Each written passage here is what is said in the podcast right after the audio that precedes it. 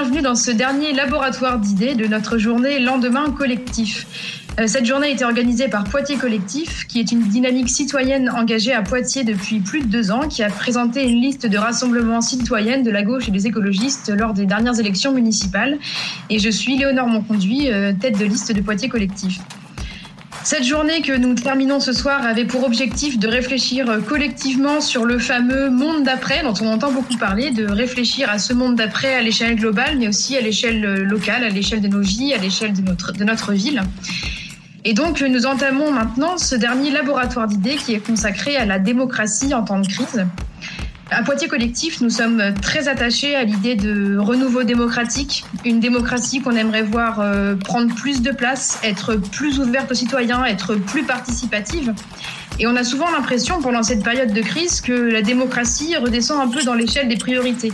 Qu'on est prêt, nous les premiers, moi la première, à mettre un peu en retrait nos exigences démocratiques, nos exigences de hum, liberté individuelle pour prioriser ce qui sont des impératifs de santé, de sécurité. Euh, par exemple, l'Assemblée nationale est peu ou pas concertée en ce moment sur les décisions d'urgence ou sur la relance. Les enquêtes publiques sont passées un peu à la va-vite et on a un peu l'impression que ça ne choque pas grand monde. La question qu'on va se poser ce soir, c'est est-ce qu'il est dans l'ordre naturel des choses que la démocratie, elle semble s'amenuiser un peu à l'heure des crises? Est-ce que c'est un défaut d'anticipation? Est-ce que euh, nos propositions à Poitiers Collectif, euh, elles resteraient par exemple pertinentes en cas de crise? Est-ce qu'elles resteraient valables? Si on pense au monde d'après, est-ce qu'il est possible de construire ce monde d'après de manière euh, participative?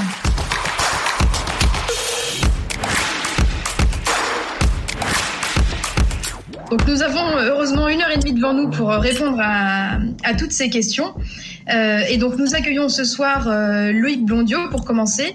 Bonsoir et merci beaucoup d'avoir accepté de vous joindre à nous euh, pour cette soirée. C'est vraiment un honneur pour nous.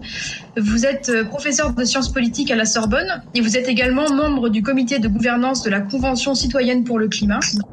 Pour rappel, pour tout le monde, euh, la Convention citoyenne pour le climat, c'est 150 citoyens qui avaient été tirés au sort en octobre 2019 sur proposition du gouvernement euh, et qui devaient remettre des propositions qui, euh, donc selon, l'engagement du gouvernement, devaient être soumises soit au vote de l'Assemblée, soit directement soumises par référendum à la population. J'ai lu que vous aviez regardé d'un œil un peu sceptique le grand débat national, mais que au contraire vous vous investissez euh, à fond dans ce dans cette convention citoyenne pour le climat. Euh, et donc on aura l'occasion d'échanger sur les succès ou non de cette forme euh, nouvelle pendant la soirée. enfin, vous avez été co-signataire de deux textes qui avaient particulièrement retenu notre attention à Poitiers Collectif puisque vous les avez diffusés. Je crois que les, les liens vont vous être transmis en direct en commentaire sur les différents réseaux. Euh, il s'agit d'abord d'une tribune qui était intitulée D'un plan de relance à un plan de transformation, la démocratie pour préparer le monde d'après. Et puis plus, récemment, une autre tribune qui était intitulée euh, Nous les premiers, qui proposait un cap euh, démocratique, mais aussi une méthode. Euh, et donc ces deux tribunes avaient été signées par de nombreuses personnalités qui sont connues de toutes et de tous, Cyril Dion, Dominique Bou, Priscilla Ludowski, qui est issue des Gilets jaunes, mais aussi des personnalités que nous connaissons bien à Poitiers Collectif, puisqu'elles nous avaient soutenus, euh, comme Marie Toussaint ou Charles Fournier, par exemple. Parmi nos intervenants de ce soir, nous avons aussi euh, Ombline Dagicourt. Bonsoir. Merci beaucoup d'être présente également. Euh, Ombline, vous êtes docteur en histoire contemporaine et spécialiste de l'histoire de l'Amérique latine. Mais ce soir, euh, vous êtes invité au titre de l'association À nous la démocratie, euh, alors une association en partie, euh, je ne sais jamais exactement quel est le bon terme, mais toujours est-il que c'est une, une, une, organisation qui euh, se définit comme un, un, lobby citoyen et qui s'intègre au jeu politique pour défendre les outils d'une démocratie plus directe au sein des institutions, renforcer la place des citoyens au sein des institutions. Et donc des représentants de À nous la démocratie étaient également signataires des deux textes que j'ai mentionnés, et on pourra en parler aussi avec vous. Et à, nous la démocratie a labellisé un certain nombre de listes lors des dernières élections municipales en présentant des candidats qui étaient des vigies citoyennes au sein de ces listes. Et donc, Ombline, vous êtes également notre vigie citoyenne au sein de la liste Poitiers Collectif. Et pour finir, euh, on accueille aussi euh, Théo Saget ce soir. Bonsoir Théo. Euh, vous êtes chef de service dans la protection de l'enfance et par ailleurs candidat aussi sur la liste de Poitiers Collectif. Donc ce soir, c'est vous qui porterez la casquette Poitiers Collectif parce que vous avez été très investi dans le groupe qui a conçu notre programme en matière de participation citoyenne et de démocratie et que vous êtes toujours très investi dans le groupe qui travaille à notre schéma de gouvernance une fois que nous serons élus.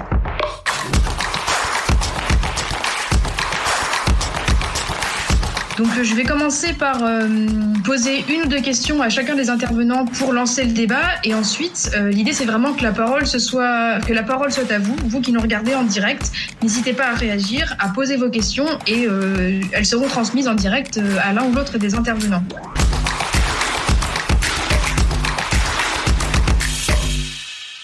Je vais commencer par euh, Monsieur Blondio avec une, question assez générale. Euh, qu'est-ce que vous pensez, de manière générale, de cette opposition un peu traditionnelle, un peu naturelle entre euh, le temps de la démocratie et le temps de la gestion de la crise? Est-ce que vous avez constaté des, exemples depuis le début de la période de confinement qui illustreraient de manière particulièrement forte, selon vous, cette, cette mise en retrait de la démocratie pendant une période de crise? Oui, alors merci pour cette invitation. Bonsoir à, tous et à toutes. J'espère que le, son fonctionne bien parce que voilà, on a eu quelques soucis techniques. Alors j'espère que ça va, ça va fonctionner.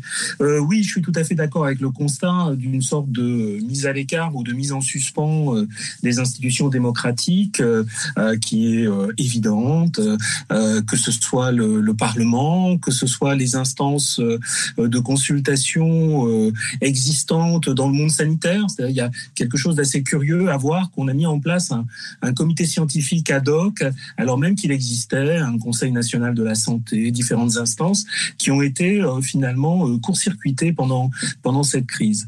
Euh, de manière très générale, et puis bon, ce sont des évidences, ce, cette, gestion de la crise révèle bon ben une, une forme de gouvernance à laquelle nous sommes habitués sous la cinquième République, hein, euh, avec une très forte concentration des pouvoirs euh, et euh, une, verticalité parfaitement assumée.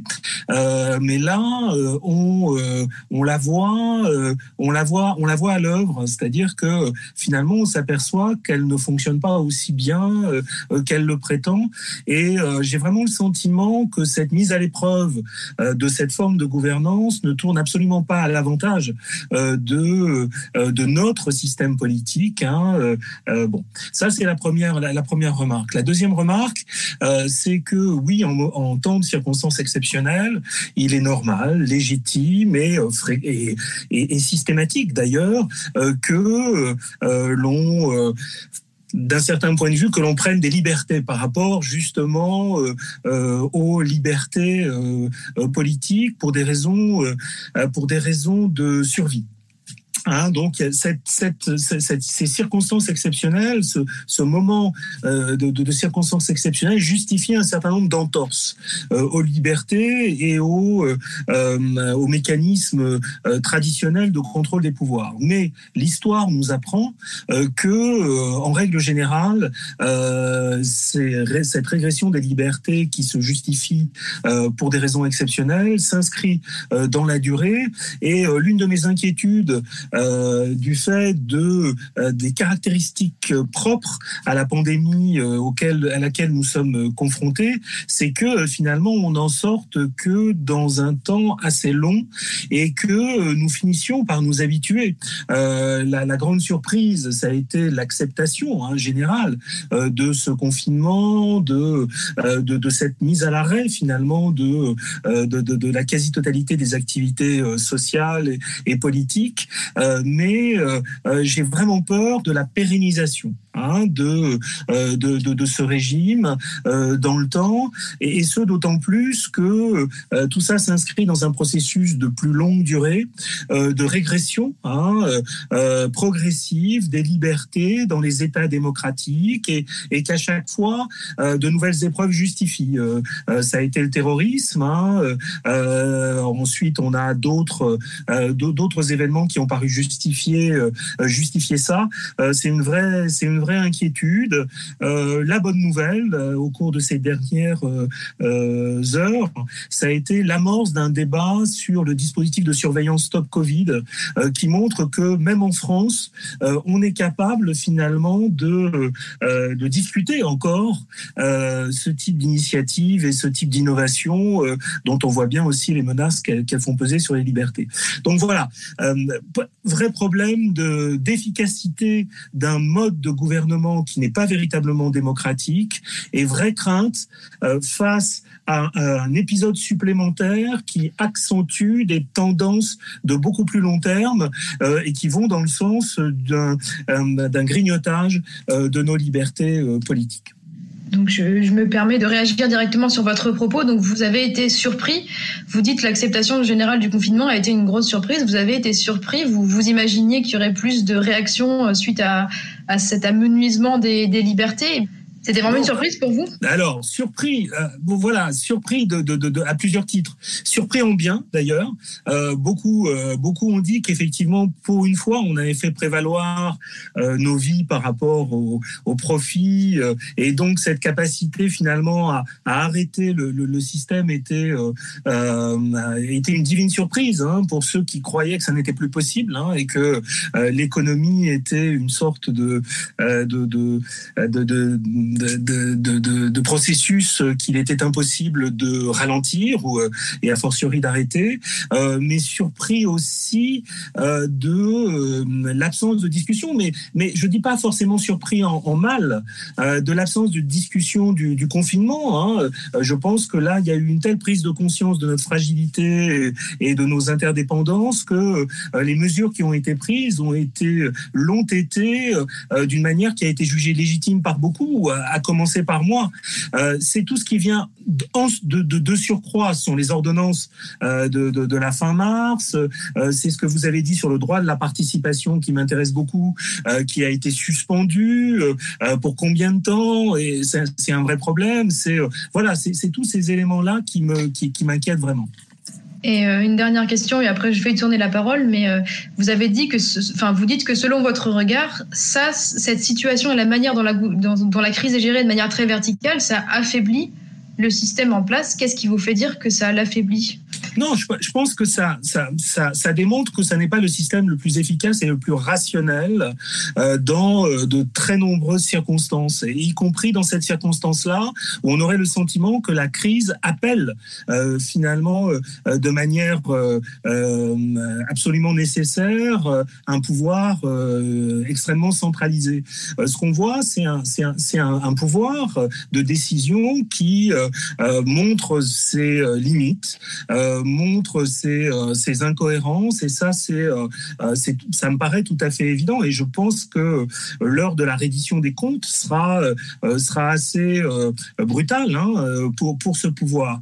Et, et, en fait cette l'absence totale de de recherche de, de, de solutions à l'extérieur ce manque d'humilité c'est-à-dire l'absence de consultation, euh, que ce soit des corps des corps euh, euh, de la, des corps intermédiaires, de la société civile organisée ou, des citoyens, montre que on a affaire à un pouvoir qui est quand même très arrogant, hein, qui a le sentiment qu'il pourra résoudre tout lui-même, alors qu'on voit dans d'autres pays finalement des, des, des manières de, de, de, gérer la crise qui ont été différentes, dans lesquelles on n'a pas pris les, les citoyens comme, comme, des, comme des enfants. Hein. On les a pas traités euh, comme des comme des enfants et on leur a donné finalement euh, euh, des responsabilités et surtout on les a écoutés.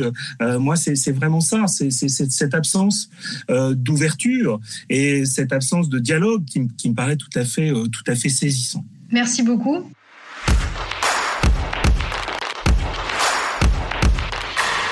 Je vais donner maintenant la parole à Ambline Dagicourt. Donc, je rappelle que vous représentez ce soir à nous la démocratie, un parti politique qui défend la place des citoyens dans la décision publique et qui, promeut des outils pour améliorer la, décision, enfin, la démocratie directe au sein des institutions.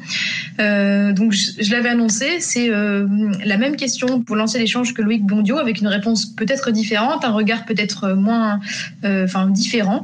Que pensez-vous de manière générale de cette opposition traditionnelle entre le temps de la démocratie et puis le temps de la gestion de la crise. Euh, merci Léonore pour, pour ta question et, surtout ton invitation ce soir. juste si tu me permets, avant de te répondre précisément sur cette question, il se trouve que je souscris beaucoup des choses précédemment dites par, par Loïc Blondiot et, ayant travaillé sur, sur le rôle de l'État, l'évolution du rôle de l'État dans les Amériques, ce qui m'a frappé aussi dans la crise actuelle, c'est euh, effectivement qu'elle révèle les dysfonctionnements au sommet de l'État et, les difficultés à anticiper, à faire la transparence, à planifier.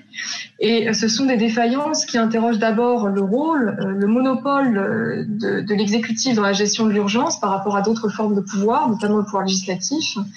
Et puis, plus fondamentalement, la capacité de l'État à garantir la protection la sécurité, y compris sanitaire des citoyens, euh, et ce dans la droite lignée de, du philosophe Thomas Hobbes. Et cet État qui est dépassé, entre guillemets, euh, à mon avis, il fragilise encore plus euh, la démocratie à l'heure du soupçon, à l'heure des fake news, et dans un contexte qui est particulièrement anxiogène. Et si on croit, par exemple, si on en croit les, récents sondages qui sont parus là récemment, ce sont aujourd'hui 6 Français sur 10 qui ne font pas confiance au gouvernement.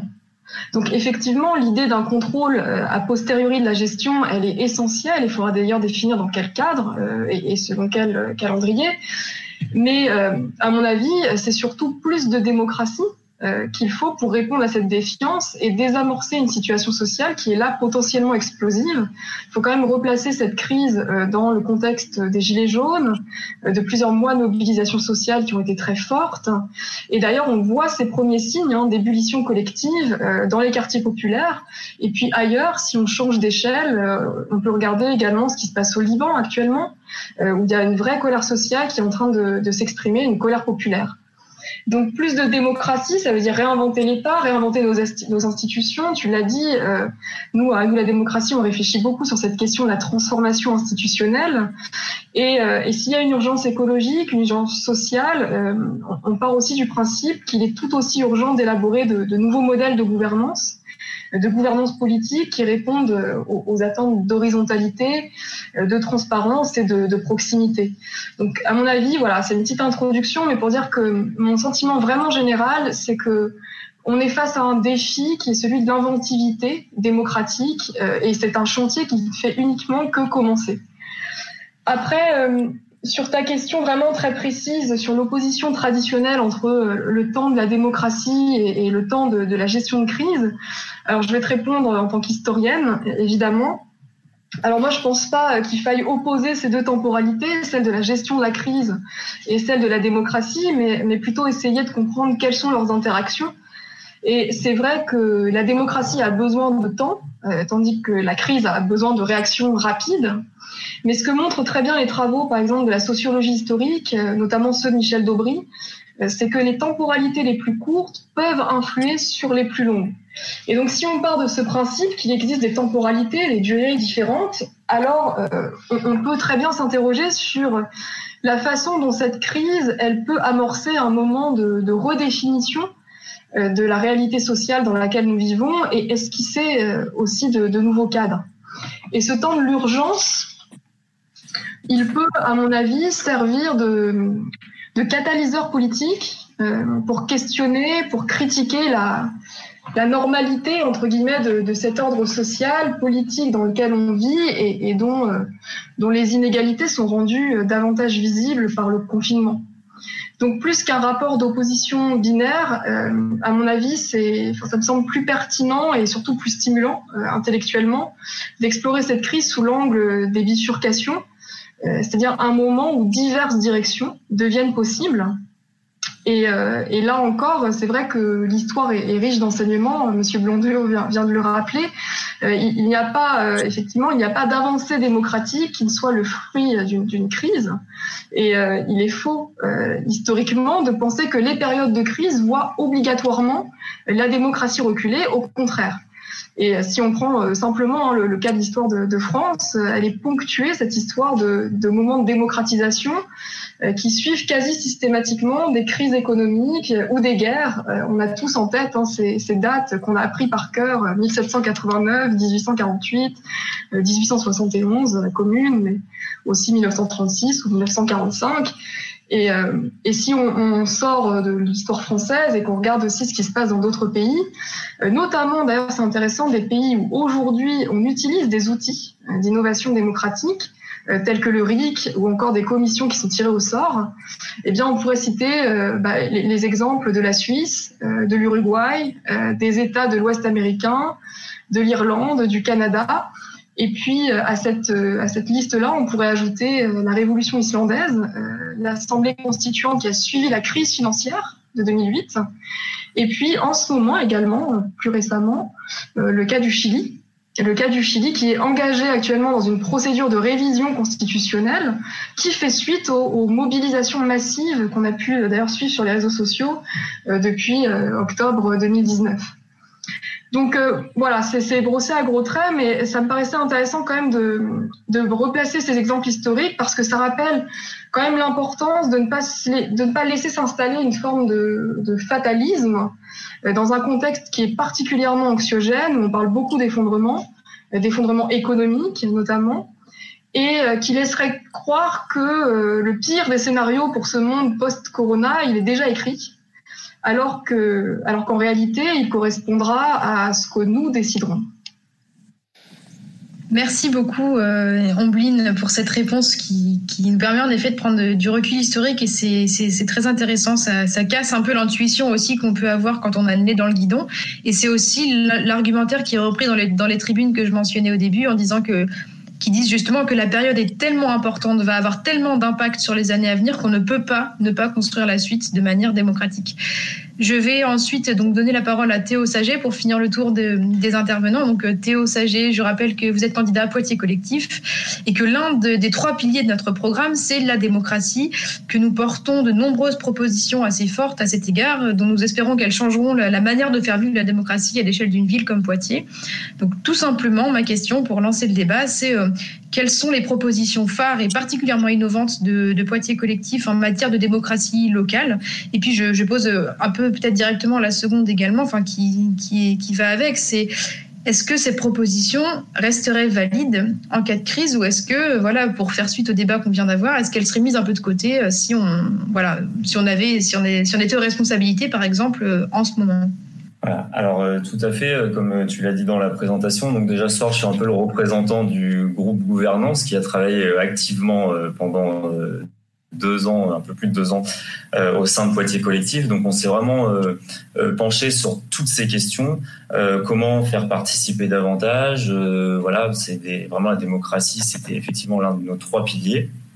Et puis on avait des objectifs très précis sur, euh, qui est partie de notre diagnostic euh, commun.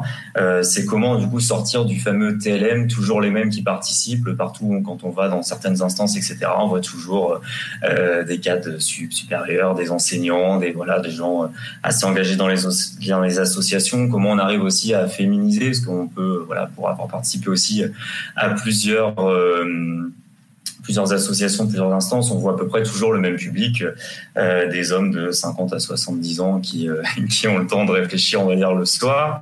Et puis euh, aussi comment euh, rendre visibles les habitants euh, puisque c'était aussi euh, vraiment l'un de nos objectifs. Il y a des, il y a des habitants effectivement euh, qu'on ne voit jamais, qui votent pas, qui se déplacent pas, qui participent pas à ces instances pour diverses raisons, peut-être qu'ils se sentent pas légitimes tout simplement.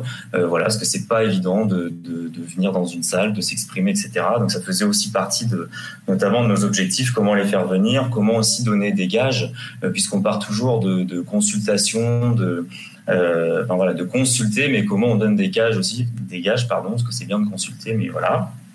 Et puis aussi, euh, on a réfléchi à comment faire un, un schéma de gouvernance, en tout cas euh, réalisable, réaliste, euh, et là, on s'est beaucoup inspiré. Euh, alors, on a quand même des piliers où on s'est inspiré, mais je pense au cas de euh, Science, au cas de Kingershon, voilà, et au cas de Grand Sainte aussi, qui sont des communes, alors certes de moins de, moins de 20 000 habitants, mais qui ont mis des en place des schémas de gouvernance, des instances, des droits d'initiative, des assemblées citoyennes, etc. Donc, je vais y revenir, mais ça nous a beaucoup inspiré.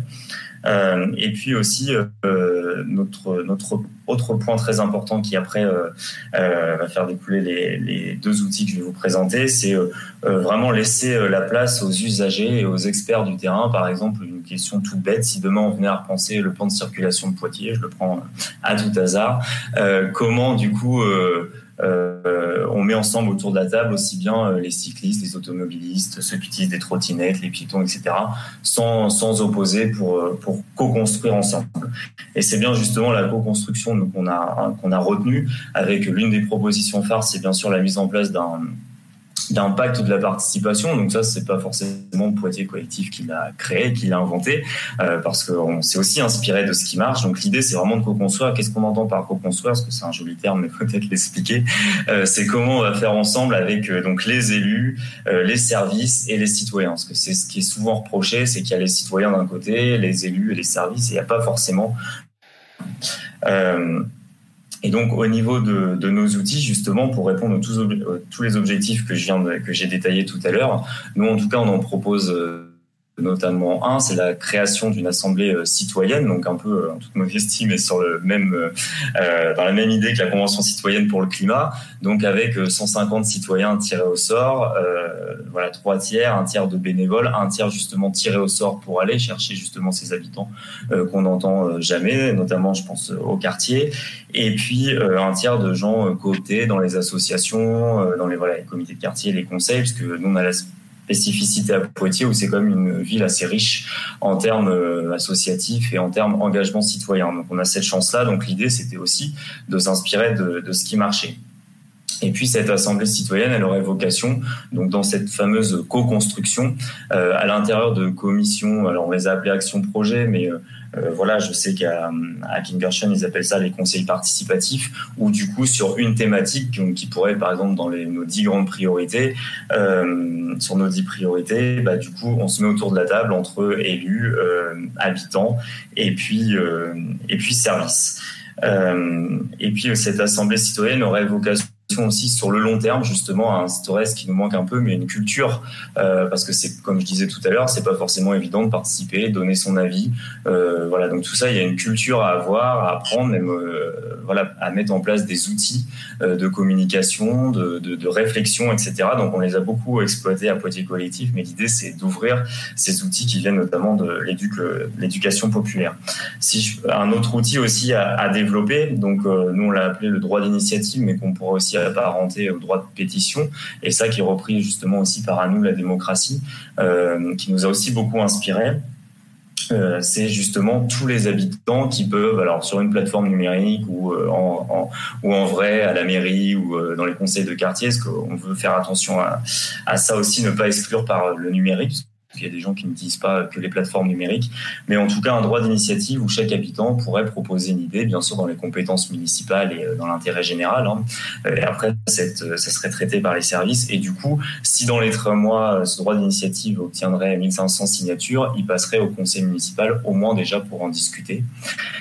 Et si dans ces mêmes trois mois, on arrive, on arrive enfin, il y avait 5000 signatures, ça passerait en RIL, donc le référendum d'initiative locale. Ça aussi, on attaché beaucoup d'importance. C'était porté par les Gilets jaunes, c'est porté par, euh, je sais aussi à nous la démocratie, j'en parle souvent, mais ils nous ont beaucoup inspiré dans nos, dans nos travaux. Et là, effectivement, euh, ça permettrait au conseil municipal justement euh, de lancer ce référendum d'initiative locale. Alors là aussi, c'est à construire dans le pacte de la participation. Est-ce qu'on dédie une journée par an? Est-ce que voilà, ce que on sait que ça peut être assez lourd d'organisation, mais du coup, le dépositaire de cette de ce droit, enfin de cette euh, initiative serait euh, euh, du coup accompagné par l'Assemblée citoyenne pour garantir justement aussi la transparence, parce qu'on sait que toujours quand c'est porté par une mairie, il y a toujours ce, doute sur la sur voilà la transparence.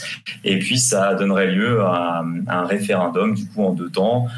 Une première question est-ce que on veut maintenir ce qui existe déjà ou est-ce que on veut la proposition? Donc il y aurait une proposition du dépositaire et une proposition, une contre-proposition du conseil municipal. Et du coup, euh, voilà, le, si ça fait 50%, le conseil municipal s'engagerait à mettre cette proposition en place. Donc tout ça, c'est des outils très concrets de démocratie directe qui ont été encore une fois portés notamment par les Gilets jaunes, qui sont de plus en plus d'actualité et qu'on a, enfin voilà, on a aussi beaucoup réfléchi à ce que ça soit faisable parce qu'il y a des initiatives qui ont été un peu avortées euh, voilà, dans certaines euh, localités, euh, notamment par rapport au droit. Donc on s'est aussi assuré, voilà, ça doit passer en préfecture. Il y a quand même plein de choses à, réfléchir pour que justement ça puisse être mis en place. Mais voilà, c'est les, les, outils importants à retenir.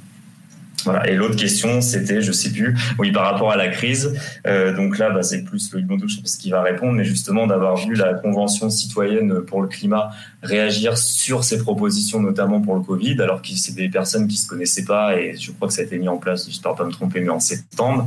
Euh, et à la base, ils ne devaient pas forcément réfléchir pour le Covid, bah, de les voir euh, réagir dans une tribune et proposer de manière très rapide, bah, je trouve que ça montre bien qu'avec une culture, euh, euh, enfin voilà, avec une culture citoyenne, avec voilà, c'est des personnes qui ont rencontré pas mal d'experts. J'ai un peu suivi, euh, voilà, ça a été fait par Cyril Dion et Nicolas Hulot et voilà, des personnalités qui nous ont inspirés. Donc ça nous inspire aussi. On peut très bien imaginer que cette assemblée citoyenne puisse se saisir en cas d'urgence euh, de, de, toutes ces questions. Et ce soir, ça le montre encore, mais avec tous les outils numériques, les visios, etc. Euh, je pense qu'on a plein de choses à faire. Je vous dis au nom de toute l'équipe de Poitiers Collectif euh, à très bientôt pour de nouvelles réflexions et puis de nouvelles actions collectives pour préparer le monde d'après.